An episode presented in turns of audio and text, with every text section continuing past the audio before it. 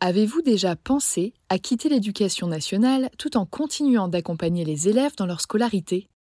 C'est ce qu'a fait Meriem, que j'ai eu la chance d'interviewer dans l'épisode 20 du podcast. Après avoir enseigné la physique-chimie pendant 10 ans, elle a choisi de devenir COSI, conseillère d'orientation scolaire indépendante. En France, ce sont les psychologues de l'éducation nationale qui sont en charge de l'orientation des jeunes. Et on compte environ un psy-EN pour 1500 élèves. Face à ce constat alarmant et à une demande grandissante, Myriam a créé une formation clé en main pour transmettre ses connaissances et ses outils à celles et ceux qui, comme elle, souhaiteraient devenir COSI. Si je vous en parle aujourd'hui, c'est parce que la huitième session de sa formation débute en septembre prochain. Au programme, sept séances de 4 heures de classe virtuelle, durant lesquelles vous bénéficierez d'un enseignement pratique et concret, d'une communauté en ligne, de supports, de ressources et de méthodologies de conférences mensuelles et d'un suivi post-formation trimestriel. Pour faciliter votre organisation, Myriam a mis en place trois groupes de 12 personnes, deux en semaine, un le week-end. À vous de choisir celui qui s'intégrera le mieux à votre quotidien. Ces trois dernières années, Myriam a permis à près de 200 personnes de devenir COSI.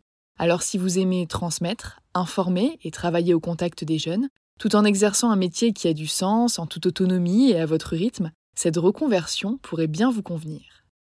Pour en savoir plus, rendez-vous sur son site internet meriemdraman.com et prenez le temps de répondre au quiz L'activité de COSI est-elle faite pour vous?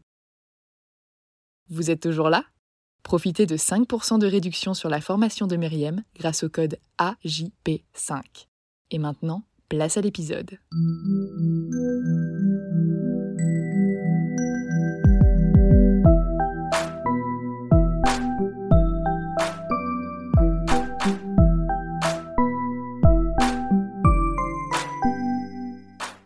Bonjour et bienvenue sur Avant j'étais prof, le podcast des enseignantes et enseignants qui ont osé la reconversion.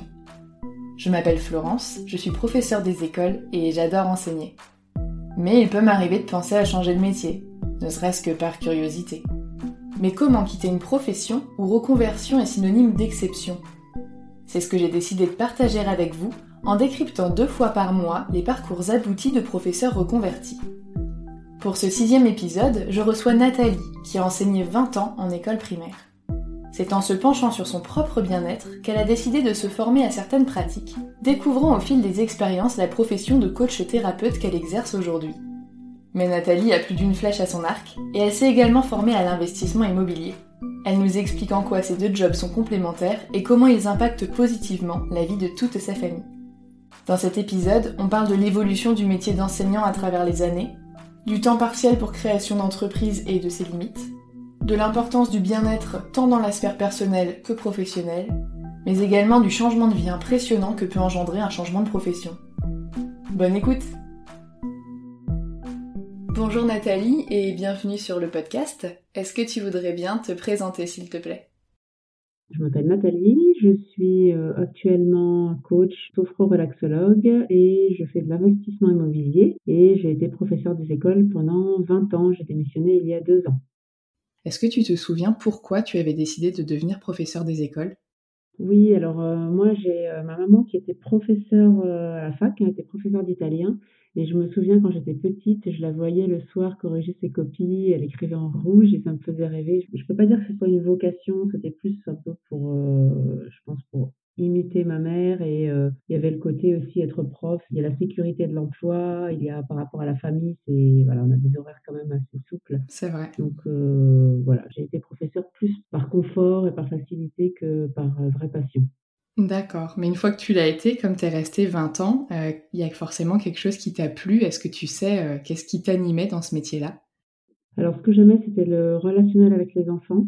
Je me sentais vraiment en sécurité dans ma classe. Je pense que c'était une valeur très haute chez moi, la sécurité, le confort. Euh, j'aimais bien voilà, le relationnel, le côté aussi émotionnel avec les enfants. Euh, et puis aussi le, le fait qu'on puisse faire ce qu'on veut en classe. Finalement, on est quand même assez libre, hein, même si on a des, programmes. Mais enfin, moi, j'ai fini ma carrière 10 ans en maternelle et j'ai trouvé que c'était quand même confortable de pouvoir euh, être assez créatrice et faire des choses assez intéressantes. Et qu'est-ce qui a fait alors qu'au bout de 20 ans, tu aies décidé de t'en aller?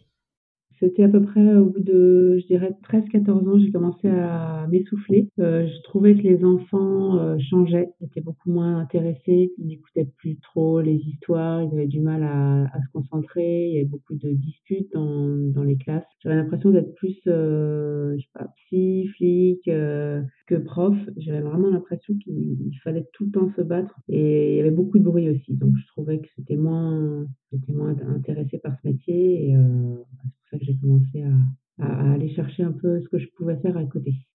Ce que tu dis là, ce, bah, le changement en fait des élèves, c'est quelque chose que j'entends souvent euh, de la part de mes collègues euh, bah, plus âgés. Moi, j'ai pas assez de recul en fait pour l'avoir vu ce changement-là. Et du coup, je me dis que bah, c'est le fait que tu m'expliques là vraiment concrètement en quoi tu as ressenti ce changement. Je, je comprends mes collègues qui m'en parlent en fait. Oui, c'est vrai que par exemple, je devrais donner un exemple tout, tout bête, hein, mais les dessins, par exemple, euh, à l'époque, quand j'étais enseignante, les enfants faisaient des vrais dessins, des maisons, des, des bonhommes, etc. Ces dernières années, c'était des gribouillages, peut-être plus de violence chez eux et, euh, et beaucoup de, jeux de construction, ils les ils cassaient, enfin voilà, beaucoup plus de violence et de, de disharmonie chez les enfants. Et du coup, toi, tu as décidé de te tourner en fait vers le bien-être, c'est ça? Oui. Alors moi-même, j'étais pas très très très bien, j'étais quelqu'un de très anxieuse, euh, j'étais pas très alignée dans ma vie. Et donc je me suis dit je vais euh, je vais faire des formations dans le bien-être parce que déjà je vais apprendre des techniques pour moi aller mieux. Et puis après je pourrais les proposer aux autres. Et surtout je voulais travailler dans une ambiance calme, de détente et plus dans ce brouhaha euh, perpétuel. Et donc après ces, ces six ou sept années de réflexion, est-ce que tu es parti d'un coup pour te reconvertir ou est-ce que tu as opté pour autre chose d'un point de vue administratif? Alors j'ai, heu, ça a été un long parcours, hein. Je pense que ça a duré peut-être 4-5 ans pour me reconvertir parce que je ne savais vraiment, heu, à part le fait que je voulais travailler dans le bien-être, je ne savais pas vraiment quoi. Donc j'ai un peu, mmh, testé plusieurs, options. J'ai demandé un mi-temps à l'éducation nationale. À l'époque, c'était de droit et donc j'ai demandé un cumul d'activités. J'ai fait 3 ans de mi-temps pour création d'entreprise. Donc pendant mes 3 ans, je me formais et j'étais à mi-temps donc j'ai déjà commencé par faire un, une formation en massage assis sur chaise. Je sais pas si tu connais, c'est les, les massages, enfin les, les chaises ergonomiques qu'on trouve dans les gares ou les aéroports. Oui, oui, oui. Voilà, et donc la personne, elle est assise euh, 20 minutes et il y a un protocole de massage, euh, donc c'est habillé. Hein. Donc j'ai fait ça. Euh, j'ai vite senti que ça ne me plaisait pas parce qu'on devait faire 100 euh, massages gratuits hein, pour s'entraîner. Je sentais que c'était vraiment pas mon truc. Donc j'ai arrêté et euh, donc j'ai fait aussi une forme, des formations en massage ensuite. Euh, parce que je me suis dit peut-être que ça me plaira plus, euh, massage femme enceinte, massage californien, etc.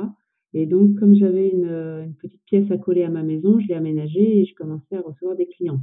Mais ça ne me, plaisait pas, donc j'ai rapidement arrêté le massage.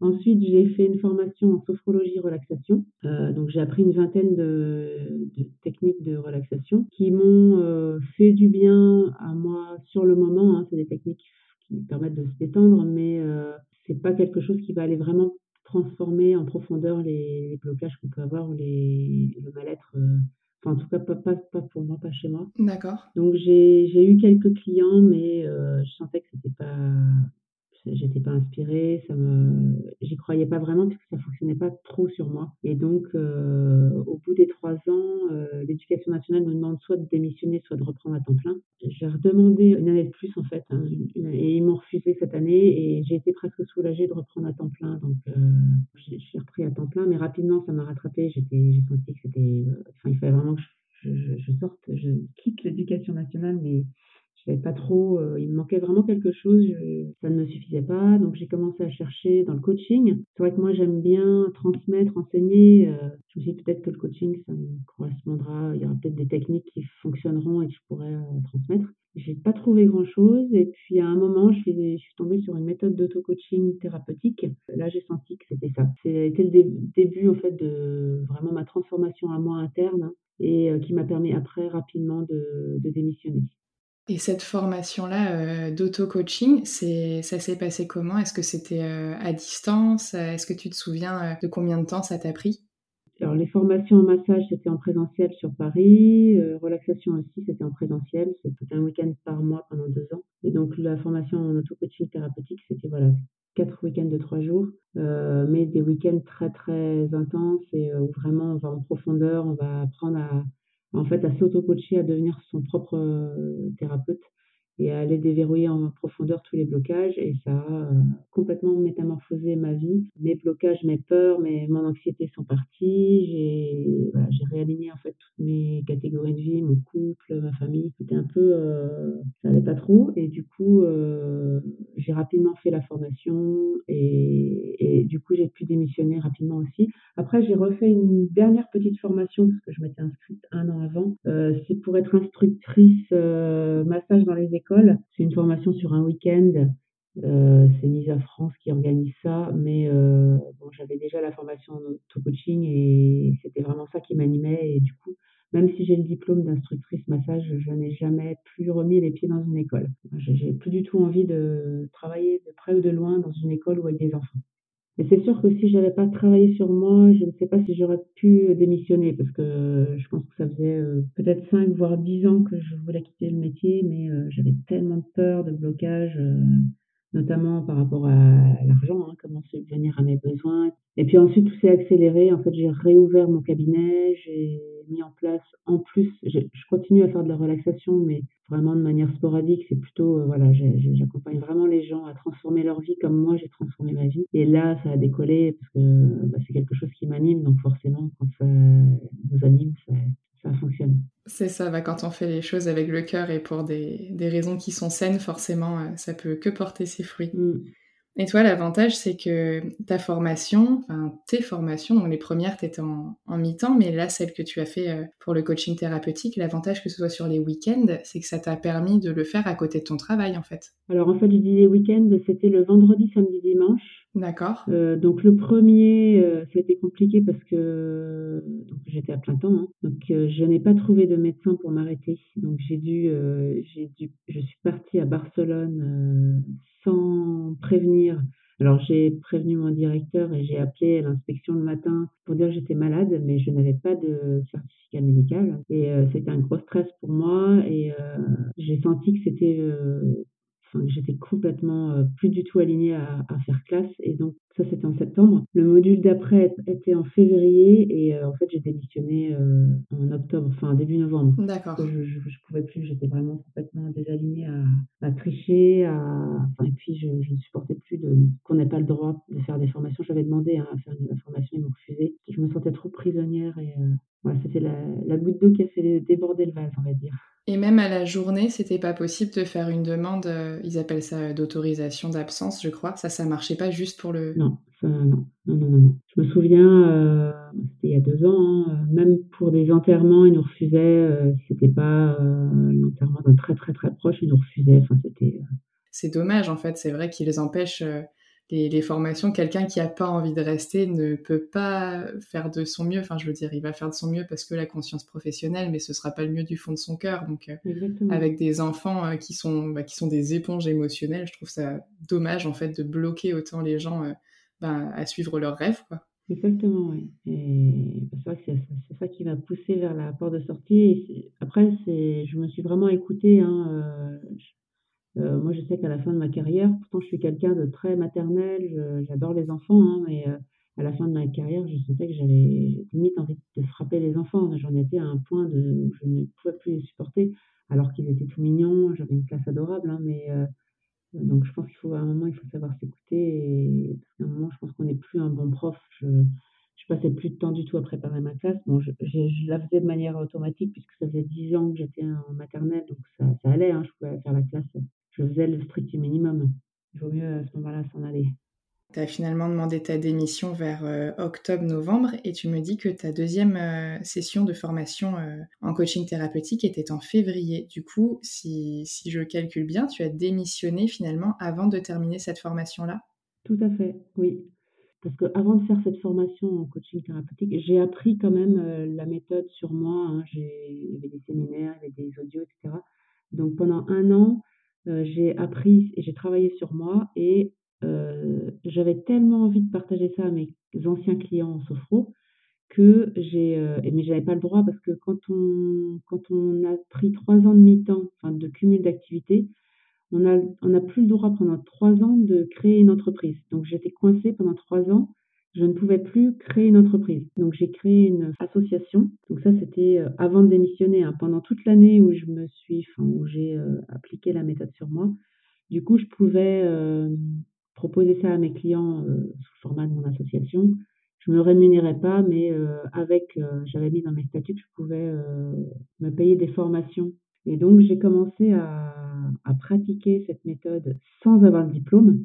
Bon, je le faisais de manière discrète, euh, je ne m'étendais pas trop sur les réseaux sociaux, mais ça ça m'a permis de m'entraîner, ça a permis de valider que ça fonctionne. C'est ça, ouais. Ça a permis de me faire de la clientèle et j'ai fermé mon association et j'ai pu ensuite donc créer mon entreprise et avoir des clients. Mais par contre, j'avais pas de diplôme, mais comme je faisais de la sophro, j'avais déjà le diplôme de relaxation, donc je faisais euh, ma petite sauce à moi, on va dire. Voilà, ça te permet en fait de, bah, de mélanger tes connaissances finalement par rapport à la personne que tu as en face de toi et à ses besoins en fait. C'est un bonus quoi. Tout à fait. Et à cette formation-là, je t'ai pas demandé, mais est-ce que tu te souviens du coût de la formation? Alors, c'était 7000 euros. Les autres petites formations que j'ai faites, c'était, alors la plus grosse, c'était la formation Sophro Relax. J'ai dû payer 3000 euros. Mais euh, pour moi, si j'ai un conseil à donner aux personnes qui veulent euh, démissionner, hein, former à d'autres choses, c'est pas vraiment le coût qu'il faut le regarder, c'est le résultat après.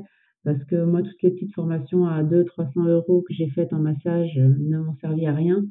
Euh, alors que celle à 7000 euh, m'a permis de justement de gagner ma vie. Donc euh, pour moi, les 7000 euros, ils sont remboursés avant même d'avoir fait d'avoir eu le diplôme, ils étaient déjà remboursés. Donc il faut vraiment trouver ce qui nous anime et, et après c'est beaucoup plus facile de trouver des clients quand on est passionné.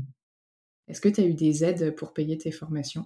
Alors non. Alors à l'époque, j'étais allée voir il y a une personne qui, est, euh, peut nous recevoir sur rendez-vous pour euh, qu'on pose toutes les questions sur, la, sur une éventuelle démission ou sur une voie de reconversion. Donc j'avais été la voir. Je lui avais demandé, à l'époque c'était le DIF, euh, donc je lui avais demandé si on avait droit à que nos formations soient remboursées ou payées en partie. Elle m'avait dit qu'à l'époque hein, il n'y avait rien.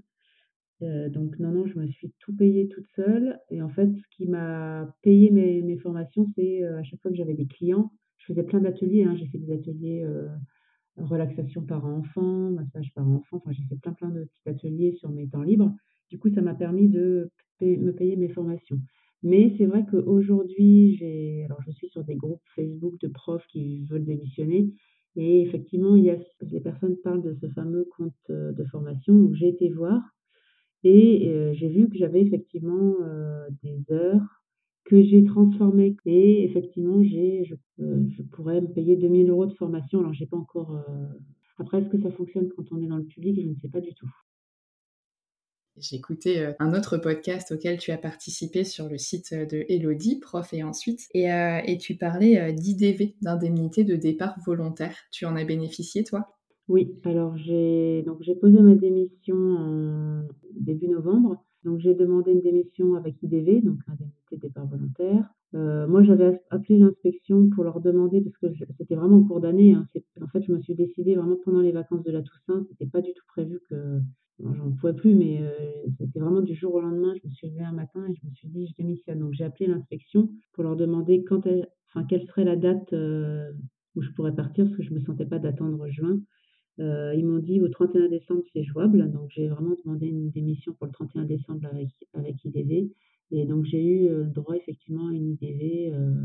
Je regarde un peu les témoignages d'autres profs. J'ai pas eu le minimum, j'ai pas eu le maximum, j'ai eu entre les deux, mais de mémoire j'ai dû avoir 16 000 euros bruts, ce qui correspond au final, je pense, à, je sais pas calculer, mais peut-être 13 000 net ou 14 000, je sais pas. Enfin, ça se calcule par rapport au nombre d'années d'ancienneté, c'est ça? Oui, tout à fait. Oui, oui.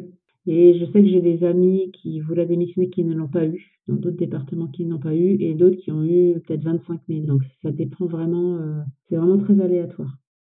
En parallèle, euh, tu as une activité immobilière. Tes revenus, ils dépendent vraiment moitié-moitié des deux, ou est-ce que tu as une activité qui te rapporte plus que l'autre, par exemple? Comment ça s'organise? Quand j'ai démarré mon activité de coach, euh, forcément, je ne gagnais pas euh, autant qu'avec l'éducation nationale. Aujourd'hui, j'y suis, voire plus. Mais on va dire que j'ai créé cette deuxième activité. C'est pas, enfin, oui, bien sûr, il y a une question peut-être d'avoir deux revenus, c'est chouette, mais c'est pas tant ça la, finalité. C'est aussi parce que je n'ai pas envie d'être coach de 9h à 20h tous les jours, toute la semaine. J'aime bien les 2 activités. En fait, je fais de la location courte durée, style Airbnb, donc en ce moment, c'est un peu, heu, c'est un peu calme. Donc heureusement que j'ai mon activité de coach. Donc elle se complète si tu veux, mais alors j'ai divisé mon emploi du temps en 2, hein. Le lundi, mardi, mercredi, je fais mon activité de coach. J'ai beaucoup de coaching en ligne. J'ai un peu de coaching en présentiel, mais beaucoup en ligne parce que j'adore ça. Et heu, le jeudi, vendredi, je consacre mes 2 journées, heu, à mes investissements immobiliers. Et le samedi matin, je fais aussi des coachings de groupe, heu, cette fois-ci en visio. D'accord. Ouais, donc tu as bien organisé ta semaine. Oui. Et je trouve que les 2 sont vraiment complémentaires parce que dans mon activité de coach sophrologue, je je travaille beaucoup sur l'énergie, sur, heu heu, voilà, le côté spirituel un petit peu et l'activité immobilière, c'est plus dans la matière, le dans le brut. Donc c'est vraiment 2 activités différentes qui se qui se complètent bien. Ouais, ça te permet d'avoir un équilibre en fait, c'est une bonne chose. Oui, oui, oui. Je trouve que c'est bien d'avoir plusieurs activités parce que ça ça crée un enthousiasme et pas, on tombe pas rapidement dans la monotonie, donc je trouve que c'est très, très bien. Je me posais une question, heu, purement pratique, heu, est-ce que tes investissements immobiliers, tu les as fait tant que tu étais fonctionnaire? Ou est-ce que, ben, tu les as anticipés en fait, tant que c'était plus simple pour faire des prêts? Ou est-ce que tu les as fait plus tard? Alors je les ai faits après, hein, quand j'ai démissionné, hein. C'était vraiment après. On a en fait, j'ai complètement transformé ma vie. On a déménagé aussi. Moi, j'habitais en région parisienne et heu, dès que j'ai pu démissionner, je suis partie vivre au soleil dans le Var. Gros changement. Avais marre de la grisaille parisienne et donc on a complètement transformé notre, heu, façon de vivre, notre vie, même mon compagnon du coup a complètement transformé aussi sa vie. Il a enfin il a changé de travail aussi, il est indépendant, on travaille tous les 2 à la maison, enfin, ouais, ça une grosse, grosse transformation. Donc c'est seulement après en fait, c'est quand on a vendu notre maison en région parisienne, on a pris un coach en immobilier pour, heu, pour gagner du temps parce que, on voulait pas passer tout notre temps à regarder des vidéos sur internet et à apprendre, heu, les meilleures stratégies pour, heu, être rentable.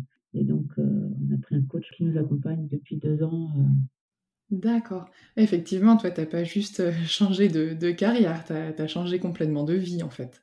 Exactement, oui. Oui, on est partis à 900 kilomètres avec nos 4 enfants sous les bras, heu, un peu presque ça s'est presque fait du jour au lendemain, hein. C'était c'était un vieux rêve qu'on avait depuis longtemps de partir, heu, alors on hésitait entre la Bretagne et le sud et puis, heu, on a mis notre maison en vente comme ça un peu, pour entre guillemets «pour rigoler» et on l'a vendue en 2 jours. Donc après on s'est dit: «Mais qu'est-ce qu'on va faire? On va vivre où?»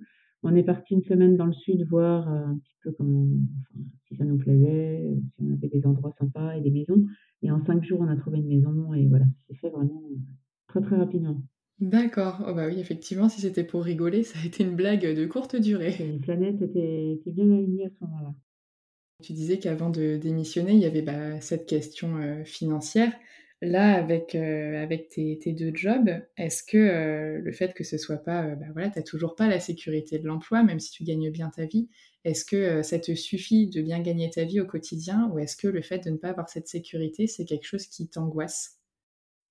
Alors aujourd'hui, je n'ai plus du tout d'angoisse par rapport à ça, mais aussi parce que j'ai mis en place des stratégies, que mon coach IMO nous a données pour ne plus, heu, finalement être, heu, dépendant du salaire à la fin du mois. Enfin, quand j'étais prof, à la fin du mois, il me restait, je sais pas, 500 ou 1 000 € sur mon compte et heu, là, on a on a des stratégies, en fait, quand on a vendu notre maison, heu, alors la logique, c'était de de racheter une maison, heu, avec l'argent de notre la vente de notre maison. Sauf que si on fait ça, on n'a pas d'argent sur notre compte pour financer nos investissements immobiliers, pour rassurer le banquier. Donc notre coach nous a, heu, grandement conseillé de refaire un crédit et de mettre, beaucoup d'argent sur notre compte pour, heu, rassurer le banquier. Donc on a du ce qu'on appelle du cash flow sur notre compte. Enfin, c'est une stratégie qui est géniale parce que du coup, on utilise l'argent de la banque pour investir et on a, heu, toujours, heu, énormément d'argent sur notre compte. Donc du coup, c'est on ne dépend pas du du mois suivant, donc c'est, c'est génial comme stratégie. Donc c'est D'accord. une stratégie toute bête que moi je connaissais pas, hein. Moi, on m'a toujours appris qu'il fallait, avoir le moins de crédit possible et en fait, quand on s'intéresse un peu, heu, quand on lit des bouquins et quand on regarde un peu, heu, les gens qui font de l'investissement, en fait, ils ont plein, plein de crédits ils utilisent l'argent de la banque et heu et ils ont de l'argent sur leur compte pour pouvoir, se rassurer eux-mêmes et rassurer le banquier. Donc ça change tout, hein, même dans mon relationnel avec les clients. Je ne suis plus dans la peur de ne pas avoir de clients ou donc je suis beaucoup plus détendue, oui. Ouais, ouais, tu m'étonnes, ça change complètement sa manière de faire les choses parce que quand tu as une activité qui te tient à cœur mais que tu fais, heu, par, heu, nécessité financière, effectivement, je pense que tu ne le fais pas de la même façon que quand, en fait, tu passes au-dessus de cette barrière-là et que c'est juste par plaisir, Oui, quoi. tout à fait. Ouais, ouais. Et alors au niveau, heu, d'une journée, donc bah, toi ta ta semaine est divisée en 2, mais au niveau de tes journées, est-ce que tu saurais ou en étalant par la semaine, est-ce que tu saurais, quantifier ton ta durée de travail, on va dire hebdomadaire, si on étale entre tes 2 activités? Ça va vraiment dépendre, heu, en termes de coaching, je ne prends pas plus de 3 à 4 séances d'une heure par jour D'accord. parce que, voilà, ça demande quand même de l'énergie et et je je n'ai plus du tout envie, heu, comme quand j'étais prof de, voilà, de faire de 8:00, heu, du matin à 19:00 le soir du travail en présentiel. Donc je me voilà, je prends pas plus de 3-4 clients par jour. Après je travaille le week-end aussi. J'ai plus de notion de week-end ou de semaine, hein. C'est complètement, heu, tu vois, lundi, dimanche, je travaille enfin je travaille. Il y a plus en fait, tu perds complètement la notion de la semaine. Je je ne sais même pas quelle jour on est ou quel quel le mois, enfin quel, heu, on perd complètement cette notion de, heu, j'ai hâte d'être au vendredi, et le dimanche soir en stress pour aller au boulot. Il y a plus du tout cette notion de enfin, par rapport à la société, le l'emploi du temps social, le calendrier social, je je suis plus du tout là-dedans et moi, je ne sais plus vraiment, heu, pour moi, c'est plus du travail, c'est du plaisir, en fait. Je quand je fais mes 2 journées IMO, heu, on on part avec mon compagnon, on voilà, on va faire nos nos achats, on va s'occuper de nos appartements. C'est pas du travail pour moi, y a il y a je je ne travaille plus, je me fais plaisir. D'accord. là, en ce moment, je suis sur un je suis sur un nouveau projet de créer des formations en ligne pour les profs. Alors ça demande du travail, mais heu, je peux faire ça à minuit le soir, je peux faire ça à 7:00 le matin ou sur ma pause du midi et c'est pas du tout, c'est pas pour moi, c'est pas du travail, c'est un plaisir, c'est une passion donc heu, je je force plus à faire, des choses que je n'ai plus envie de faire, mais je peux pas quantifier, si tu veux, tu vois, là, en ce moment, on est comme on est dans le sud, on a des oliviers, donc on on a 100 100 oliviers dans notre jardin, donc c'est la saison de la récolte des olives. Donc tous les après-midi, en ce moment, je vais ramasser mes olives. Je n'ai pas de clients, heu, l'après-midi en ce moment. Tu vois, je peux très bien là, je me suis bloquée 2 semaines à Noël pour être avec mes enfants, je travaillerai pas. C'est vraiment je suis une liberté totale. Mais c'est vrai que là, la façon dont tu l'expliques, on peut travailler, heu, 40 heures par semaine et être, heu, extrêmement, heu, heureux et avoir l'impression de de pas travailler beaucoup, tout comme on peut en travailler seulement 10, mais avoir l'impression que ça nous prend tout notre temps et toute notre énergie si on n'est pas bien dedans, en fait. Exactement. Je pense que quand j'étais prof, j'étais tellement mal, que j'avais plus d'énergie, j'étais épuisée et maintenant je pourrais travailler, heu, 70 heures par semaine, j'aime tellement ce que je fais que ça me met en joie, en fait. J'ai vraiment envie de profiter de la vie et de parce que je pourrais, hein, heu, me mettre des coachings de 7:00 à 20:00, hein, comme certains font font d'ailleurs. Mais heu, c'est pas du tout mon c'est plus du tout ce que j'ai envie de faire. J'ai vraiment envie d'allier les 2, le mon travail, heu, avec passion et heu, prendre du temps pour moi, pour mes enfants et pour mon autre activité. Et puis pour le coup, avec, une activité de coaching, je pense que c'est important d'avoir du temps pour soi parce que je pense pas que ce soit quelque chose que tu puisses, faire en continu toute une journée en étant au maximum. Je pense qu'il faut que tu aies toi ta propre énergie aussi, quoi. Oui, exactement. Oui, oui, tout à fait. Ouais. Et heu, d'un point de vue, heu, des vacances, puisque c'est le c'est un des points que regardent beaucoup, heu, bah, les enseignants, et les gens qui regardent les enseignants. Est-ce que, tu as autant de vacances, qu'avant par rapport à la manière dont tu peux les prendre? Ou est-ce que du moins tu as l'impression d'en avoir autant qu'avant?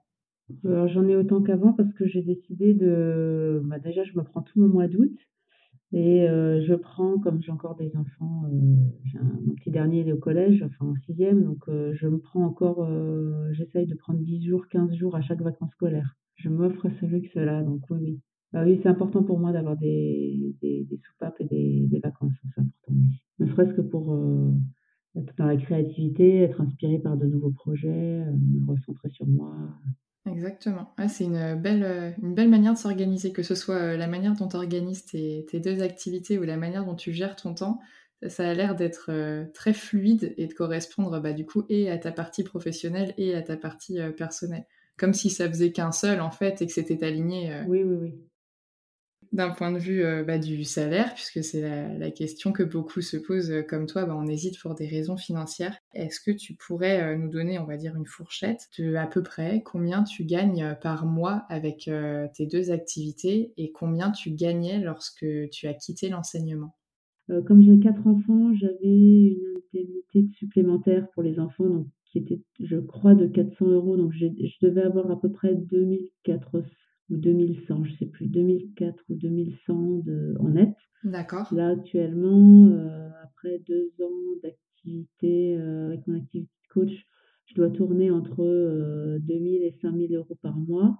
Ça, dépend des mois. Hein, Et avec mon activité de location courte durée, avec, alors pour l'instant, on n'a qu'une seule chambre en location, on doit être sur les bons mois 1500. Mais après, là, on va mettre en location un deuxième appartement et puis après, on en a trois autres qui vont être en location d'ici six mois. Donc, euh, D'accord. Donc, il n'y a pas, effectivement, tu n'as plus cette sécurité de l'emploi et tu n'as pas de CDI, mais en fait, euh, par rapport au montant que tu gagnes vis-à-vis de ta vie d'avant, en t'organisant bien, tu as de quoi, euh, comme tu disais, bah, ne pas être stressé par rapport à ça et, et avoir des fonds pour continuer tes projets, en fait, qui se nourrissent les uns des autres. Oui, tout à fait. Oui.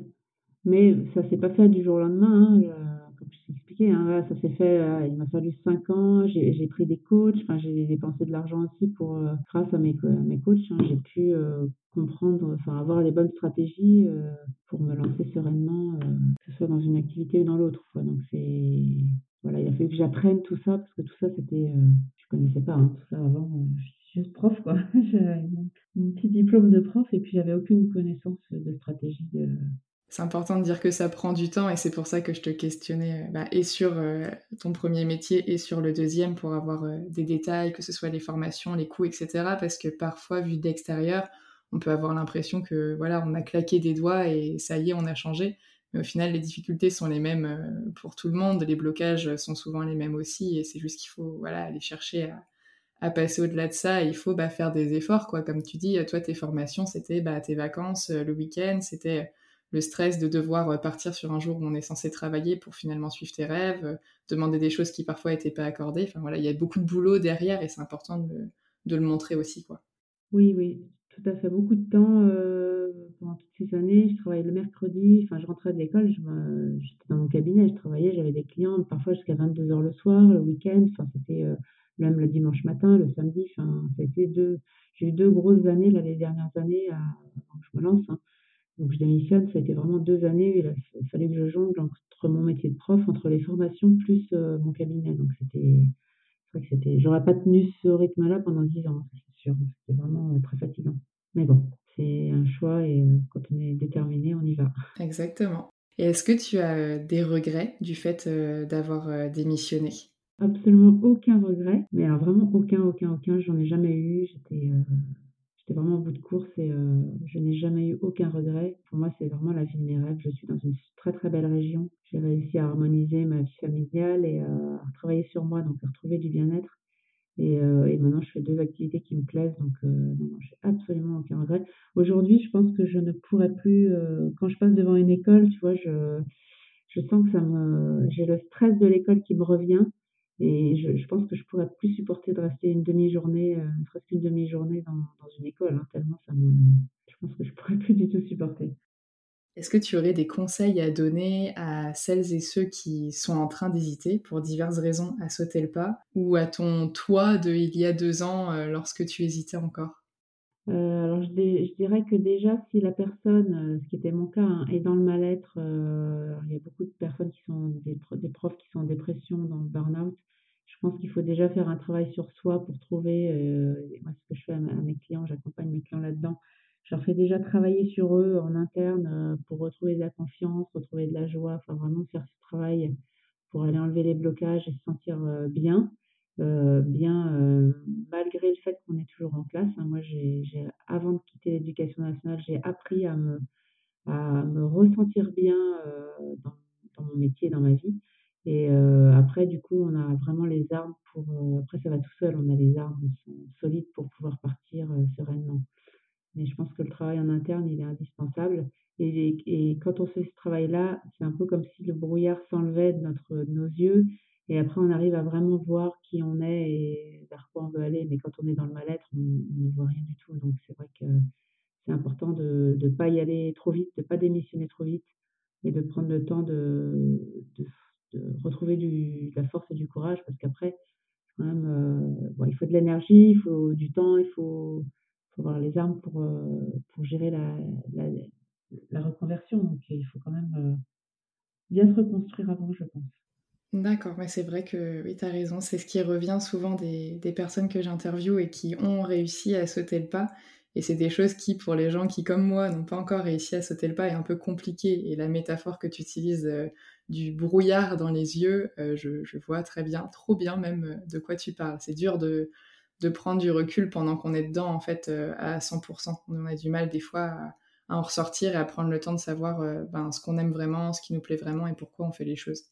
Oui et puis tu vois, moi, euh, si je peux comparer, euh, donc la première entreprise que j'avais créée, hein, où je faisais un peu de massage et surtout de la relaxation, ça n'a pas fonctionné, hein. J'avais je pense que j'ai eu trois clients dans l'année parce que j'étais pas bien moi-même, hein. J'étais pas encore j'avais pas fait ce travail sur moi, je n'avais pas confiance en moi donc euh, ça n'a pas fonctionné et seulement après, quand j'ai créé ma deuxième entreprise où là, j'étais vraiment bien et j'avais vraiment fait ce travail sur moi, là, ça a fonctionné donc je pense que si on va trop vite, souvent les gens ils peuvent démissionner ou partir trop vite, mais s'ils sont euh, entre guillemets faibles ou pas bien, euh, ils peuvent ne pas euh, s'en sortir. Tu parlais tout à l'heure d'un projet par rapport aux enseignants. Est-ce que tu as envie de nous en dire plus? Je suis en train de créer une formation en ligne qui va être dédiée aux enseignants qui veulent justement se reconvertir mais qui ont des blocages pour les aider et leur donner les clés qui, moi, m'ont permis justement de bah, dépasser ces blocages donc il y aura du travail en interne, hein, des, outils internes pour euh, retrouver de la confiance notamment, et, euh, et puis des petits outils aussi pour euh, arriver à justement se reconnecter à ses rêves, ses visions, vivre une, une reconversion sereine. Donc je suis en plein là-dedans, oui. D'accord, ça a l'air d'être euh, un beau projet. Je, te souhaite que ça aboutisse. Je sais hein, que ça va prendre du temps, comme, euh, comme toutes les choses euh, forcément qu'on fait avec passion et qui ont un fort impact, mais, mais je te souhaite que ça aille dans le bon sens en tout cas, parce que ça, ça sera d'utilité publique, comme on dit. Bah, merci beaucoup. J'ai les, les, stratégies, je suis passée par là, donc maintenant c'est vrai que ça m'anime vraiment. J'attire beaucoup à moi de profs. Hein, dans mes, mes clients, j'ai beaucoup de profs qui viennent à moi et, et j'adore accompagner les profs. Donc, je me suis dit, voilà, je vais faire un programme spécial pour les profs pour aider ceux qui, qui ont envie de passer à, l'action.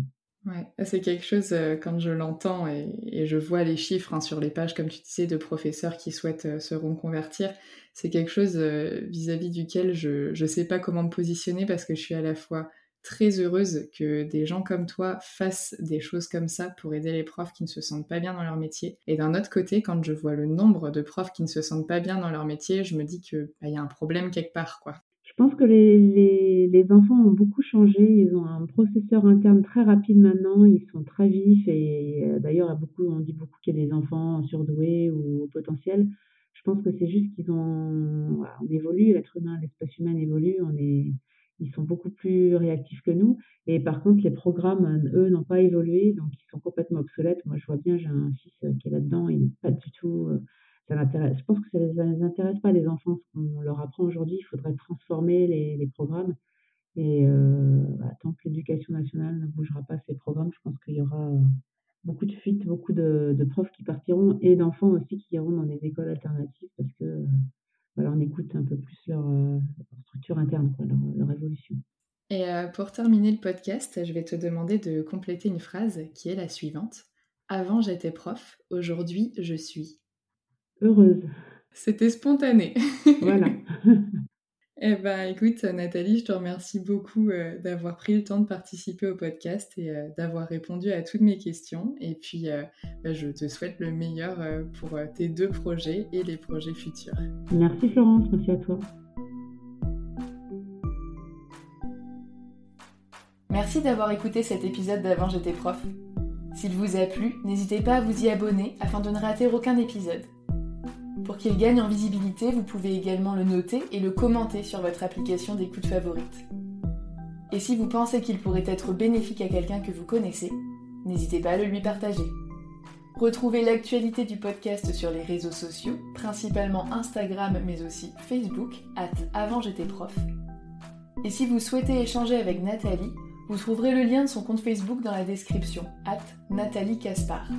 N'hésitez pas à jeter un œil à sa page et aux divers ateliers qu'elle propose. À bientôt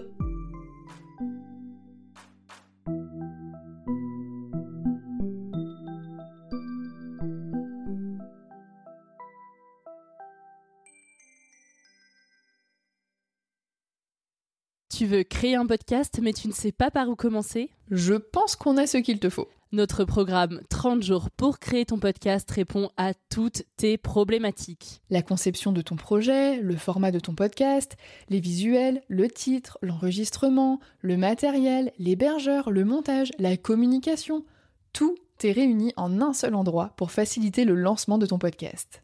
Mais au fait, nous, c'est qui nous? Moi, c'est Florence, créatrice et hôte du podcast Avant j'étais prof. Et moi, c'est Solène, créatrice et hôte du podcast Friendship.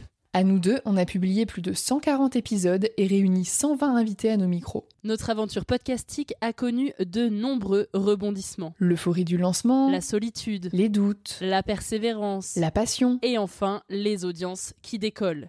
Au fil des années, nous avons affiné notre expertise. Et aujourd'hui, nous te dévoilons toutes nos techniques pour créer ton podcast en toute sérénité. Alors, n'attends plus pour faire entendre ta voix. Rejoins-nous dès maintenant sur formationpodcast.podia.com et le podcast n'aura plus aucun secret pour toi.